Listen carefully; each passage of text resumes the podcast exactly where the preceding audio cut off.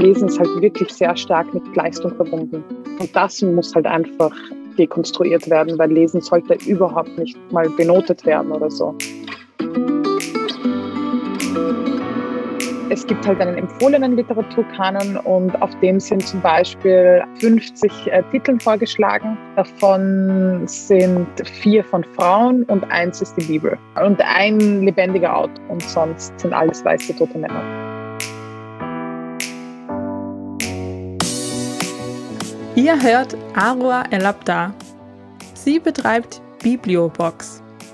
Das ist ein Online-Bücherhandel das Highlight des Shops sind die Bücherboxen, die jeden Monat sorgfältig zusammengestellt und verschickt werden. Mit Aura über Bücher zu sprechen ist einfach nur cool. Fragt man sie nach ihren Lieblingsbüchern, kommt sie ins Schwärmen. Und ich wollte sofort jedes einzelne Buch nachkaufen und lesen. Freut euch also auf ein schönes Gespräch, vollgestopft mit vielen neuen Empfehlungen. Mein Name ist Caroline Schmid. Legen wir los. Campus Leben, die Sendung der FH Wien der WKW auf Radio Radieschen. Hallo Arua, schön, dass du dir Zeit genommen hast und meine Fragen beantwortest. Sehr cool, danke für die Einladung. Ich möchte mit dir über Bibliobox sprechen. Also mir am Anfang vielleicht kurz erklären, was das überhaupt ist, was versteckt sich dahinter. Ja klar, also Bibliobox ist quasi ein Versuch, unsere Bücherregale ein bisschen zu diversifizieren. Und zwar die Idee, die dahinter steckt, ist, als ich an einer Wiener AHS unterrichtet habe, 2018, 19, habe ich mir urschwer getan, die Lebensrealitäten meiner Jugendlichen einfach in der Literatur wiederzufinden. Obwohl ich eigentlich relativ gut gelesen bin, würde ich eigentlich sagen, habe ich mir so schwer getan, Literatur auf Deutsch zu finden, die auch nur annähernd die Lebensweise meiner Jugendlichen beschrieben hat. Und wenn ich dann was gefunden habe, dann gab es da überhaupt kein Arbeitsmaterial dazu. Oder es waren dann einfach Bücher, die immer nur dieselben Themen behandelt. Du bist ein Außenseiter, du bist geflüchtet, Krieg und so weiter. Und das wollte ich halt einfach nicht. Und deswegen wollte ich einfach quasi die Geschichten von systematisch explodierten Minderheiten hervorheben und auch zu zelebrieren. Also natürlich ist es wichtig, dass man auch auf die Realität hinweist, aber es ist auch wichtig aufzuzeigen, dass es dass wir auch Freude verspüren zum Beispiel oder dass eben Rassismus und so weiter nicht eigentlich alles in unserem Leben ist, auch wenn wir uns damit gezwungenerweise leider beschäftigen müssen. Wie ist das? Da gibt es ja eigentlich einen Lehrplan und wenn ich mich zurückerinnere an mhm. meine Schulzeit, dass man quasi vorgeschriebene Bücher hat, die man lesen muss oder kann man auch als Lehrerin sagen, ich habe selber was ausgewählt? Genau, man kann jetzt mittlerweile selbst auswählen. Es gibt keinen vorgeschriebenen Literaturkanon mehr, okay. aber es gibt halt einen empfohlenen Literaturkanon und auf dem sind zum Beispiel äh, 50 äh, Titel vorgeschlagen. Davon sind vier von Frauen und eins ist die Bibel. Wow. Äh, und der Rest sind und ein lebendiger Autor und das ist Erich Hackel und sonst ähm, sind alles weiße tote Männer. Okay. ja, genau. ja, okay, Wahnsinn. Wie läuft das denn genau ab? Du suchst die Bücher und bestellst sie und dann kann man sie über deinen Shop bestellen oder kaufen oder wie, wie läuft das hinter den Kulissen ab? Genau. Also es ist keine klassische Buchhandlung, sondern bei uns gibt es wirklich nur ausgewählte Titel, was natürlich Vor- und Nachteile hat.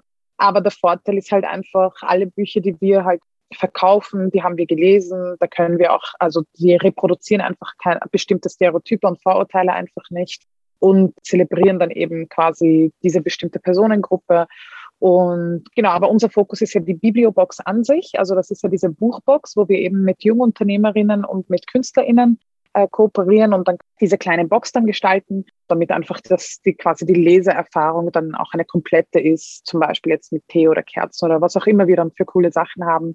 Die gibt's dann auch immer nach Bedarf, also da kommt es immer drauf an. Also am Anfang haben wir es echt versucht, äh, drei Boxen im Monat Mhm. Aber da haben wir dann gemerkt, mit Covid ist das halt einfach, also da müssen wir voll flexibel sein und dann haben wir das jetzt geändert und das ist dann halt einfach, wenn die JungunternehmerInnen bzw. KünstlerInnen in der Lage sind, dann gibt es einfach eine neue Box.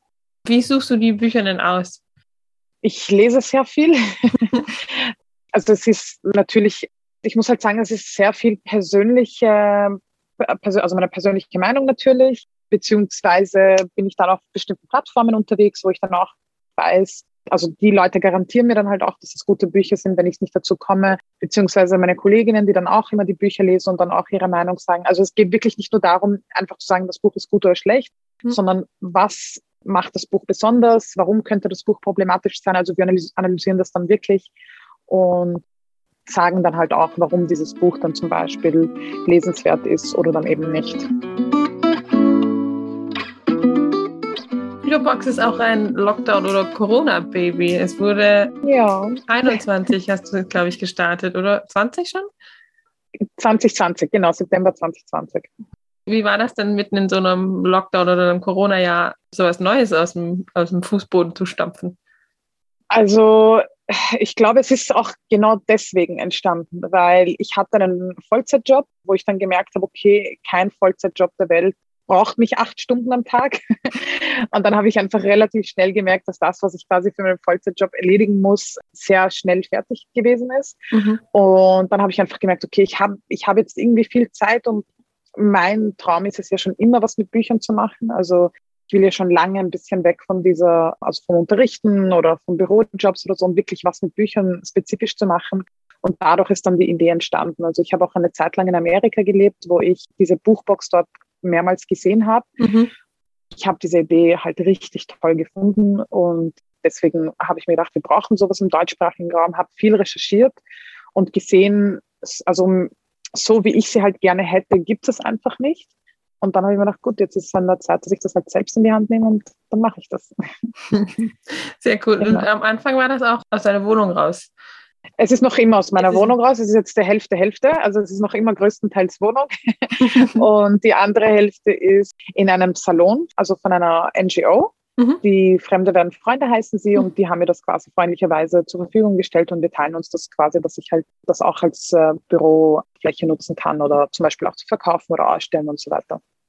An wen richtet sich denn Bibliobox oder wen möchtest du besonders erreichen oder einfach alle?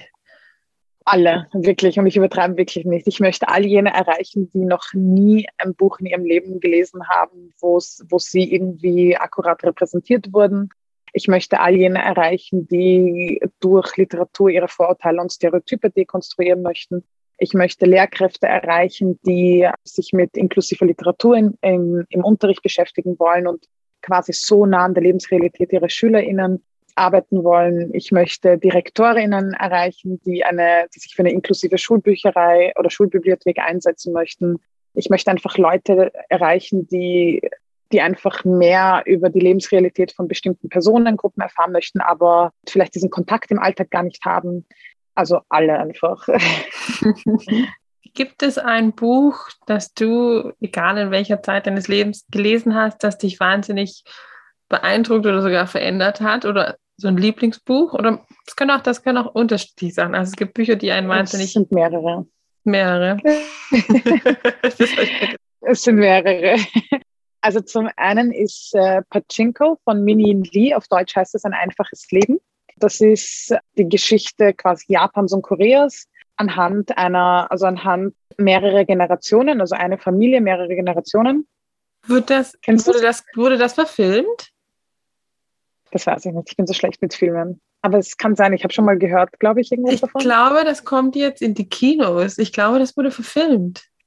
Okay, das muss ich, das muss ich gleich googeln, wenn wir fertig sind. Ja, ich, also ich bilde mir ein, Großartiger Roman. Also großartiger Roman, großartig geschrieben. Also er war so großartig, dass ich mit Freunden im Urlaub war und ich bin um 5.30 Uhr aufgestanden, damit ich einfach das lese, bevor wir den Tag beginnen. Ja, ja. Also wirklich, wirklich großartiger Roman. Ein anderes Buch ist ein Essayband. Das heißt The Search for Beauty in Islam von einem äh, Universitätsprofessor, heißt Khalid Abul Fadl. Und das sind, glaube ich, 115 Essays. Unglaublich gut. Also ich glaube, dieses Buch hat mir mein bester Freund zum, zum Abschluss geschenkt vor, wann habe ich jetzt abgeschlossen? Vor fünf Jahren oder so. Mhm. Ich glaube, ich lese das wirklich einmal im Jahr, weil es wirklich, wirklich gut ist. Unglaublich viel. Also das bereichert mich jedes Mal. Und ich habe das Gefühl, je älter ich werde, desto mit anderen Perspektiven quasi mhm. gehe ich an dieses Buch ran. Ein unglaublich wunderschönes Buch ist A Place for Us. Auf Deutsch ist es äh, Worauf wir hoffen mhm. von der Fatima Farhin Mirza. Und also ich liebe Familiengeschichten Und ich liebe so Drama-Familiengeschichten. und da geht es um, um eine Familie, die, wo halt der Sohn quasi ein, ja, der fühlt sich halt einfach nicht mehr der Familie zugehörig.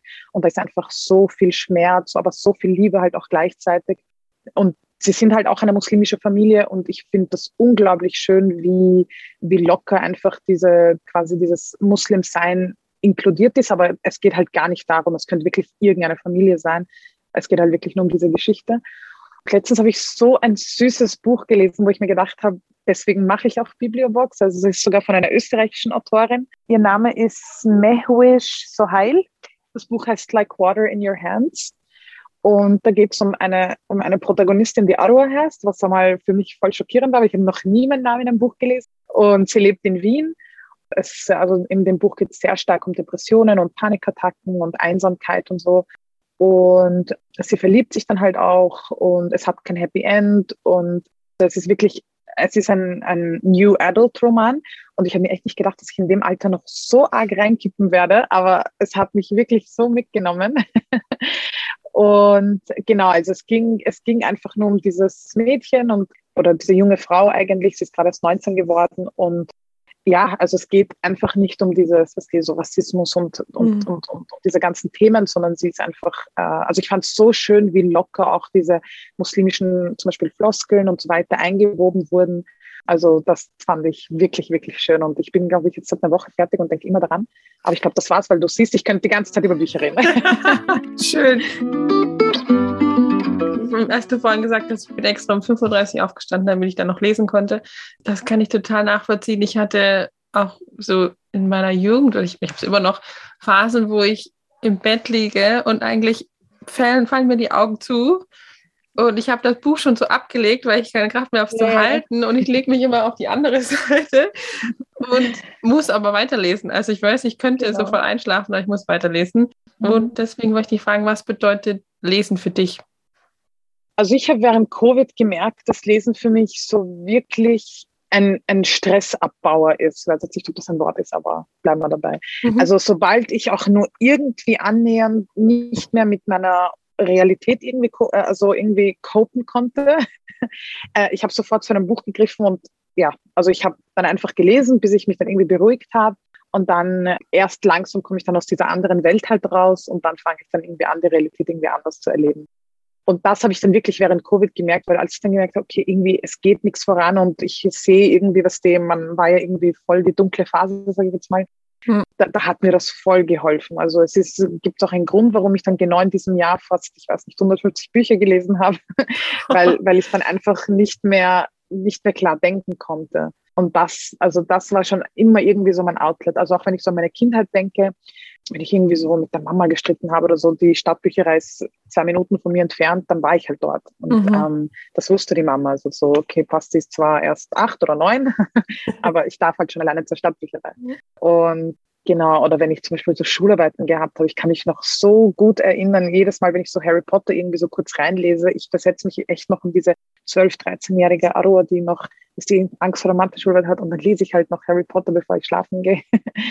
also das ist halt vor allem das Lesen für mich, einfach so ein bisschen so ein, ein, ein eine Flucht. Mhm. Aber eine ja. gute Flucht, ja. Eine gute, ein, eine schöne Zufluchtsorte. Genau, ja. Wie könnte man denn Leute, die nicht so gerne lesen, dazu bringen, mehr zu lesen? Hast du da irgendwelche Tipps? Mal schauen, was dich überhaupt interessiert. Also was, was interessiert dich überhaupt? Es geht ja auch gar nicht darum, dass man unbedingt lesen muss, sondern einfach nur in das, was dich interessiert. Also ich glaube, dass das das Problem ist. Also unser Schulsystem hilft dir auch Kindern gar nicht dabei zu finden, was sie interessiert, sondern es ist einfach so, okay, wir lesen jetzt alle Goethe, Mhm. Also es ist eigentlich wurscht, ob ihr das versteht oder nicht. Kommt halt zur Schularbeit und Lesen ist halt wirklich sehr stark mit Leistung verbunden. Und das muss halt einfach dekonstruiert werden, weil Lesen sollte überhaupt nicht mal benotet werden oder so. Ich glaube, dass das halt einfach da mal anfängt mhm. und mhm. deswegen wollen wir jetzt auch langsam an die Schulen auch, damit wir einfach Lesen, den Spaßfaktor quasi auch erhöhen und einfach den Leuten, also den Kindern dann halt auch zeigen, dass Lesen noch so viel mehr sein kann als nur Prüfungen und Tests und so. Das bringt mich schon zu meiner nächsten Frage. Was ist denn geplant für Bibliobox? Was hast du denn in alles oh, so Also unser nächster Schritt hoffentlich ist auf jeden Fall mal Zugang zu Wiener Schulen zu finden, wo wir einerseits versuchen wollen, die Schulbibliotheken zu diversifizieren. Wir arbeiten gerade mit einer Schule sehr stark, wo wir eben diesen Versuch starten, gerade die Schulbibliothek zu diversifizieren und inklusiver zu gestalten. Und da habe ich eine kurze Analyse gemacht und da habe ich zum Beispiel gezählt, wie viele Fantasy-Bücher es gibt. Und mhm. von 101 Büchern, die an diesem Tag da waren, gab es ein einziges Buch, das von einer nicht weißen Autorin oder Autor geschrieben wurde. Mhm. Und von den Jugendromanen waren an dem Tag 405 Romane da. Und da waren fünf Bücher da von nicht weißen Autorinnen, wobei zwei von derselben Autorin waren. Das heißt, es waren vier nicht weiße Autorinnen vorhanden. Doch sagen, alle vier waren äh, vor 2010 publiziert. Das heißt, und das ist halt natürlich nicht irgendwie nur über diese Schule, sondern das ist leider ein, ein Phänomen, das wir eigentlich, bin mir sicher, österreichweit irgendwie mhm. erleben werden, wenn da nicht irgendwie engagierte BibliothekarInnen und Bibliothekaren halt dahinter sind. Da ist halt einfach nur die Frage, was sagt das einfach aus, wenn, wenn ich quasi als muslimische Frau in eine Schulbibliothek gehe und einfach meine Geschichten kein, kein Teil dieser Bibliothek sind. Also was sagt das über mich aus? Was sagt das über meine Geschichte aus? Bin ich es nicht wert, erzählt zu werden? Ist meine Geschichte es einfach nicht wert, auch einen Platz in dieser Schulbibliothek zu finden? Und das möchten wir auf jeden Fall ändern. Also das ist so hoffentlich unser nächster großer Schritt. Und dann natürlich die Zusammenarbeit mit Lehrkräften oder überhaupt Bildungsbeauftragten, also sei es jetzt innerschulisch oder außerschulisch. Da möchten wir jetzt auch ein bisschen mehr in die Richtung jetzt wechseln und einfach Literatur nicht nur, nicht nur in den Büchern lesen oder erleben, sondern eben auch in Bezug auf unsere Umgebung und den Communities, in denen wir leben. Das hört sich sehr spannend an und ist ein, ein ganz dringend gebrauchtes Projekt. Ich wünsche dir dabei ganz viel Erfolg. Wir werden das weiter Dankeschön. beobachten und dich bestimmt nochmal anfragen für ein Interview. Danke, dass du dir Zeit genommen hast. Dankeschön. Danke dir. Danke dir.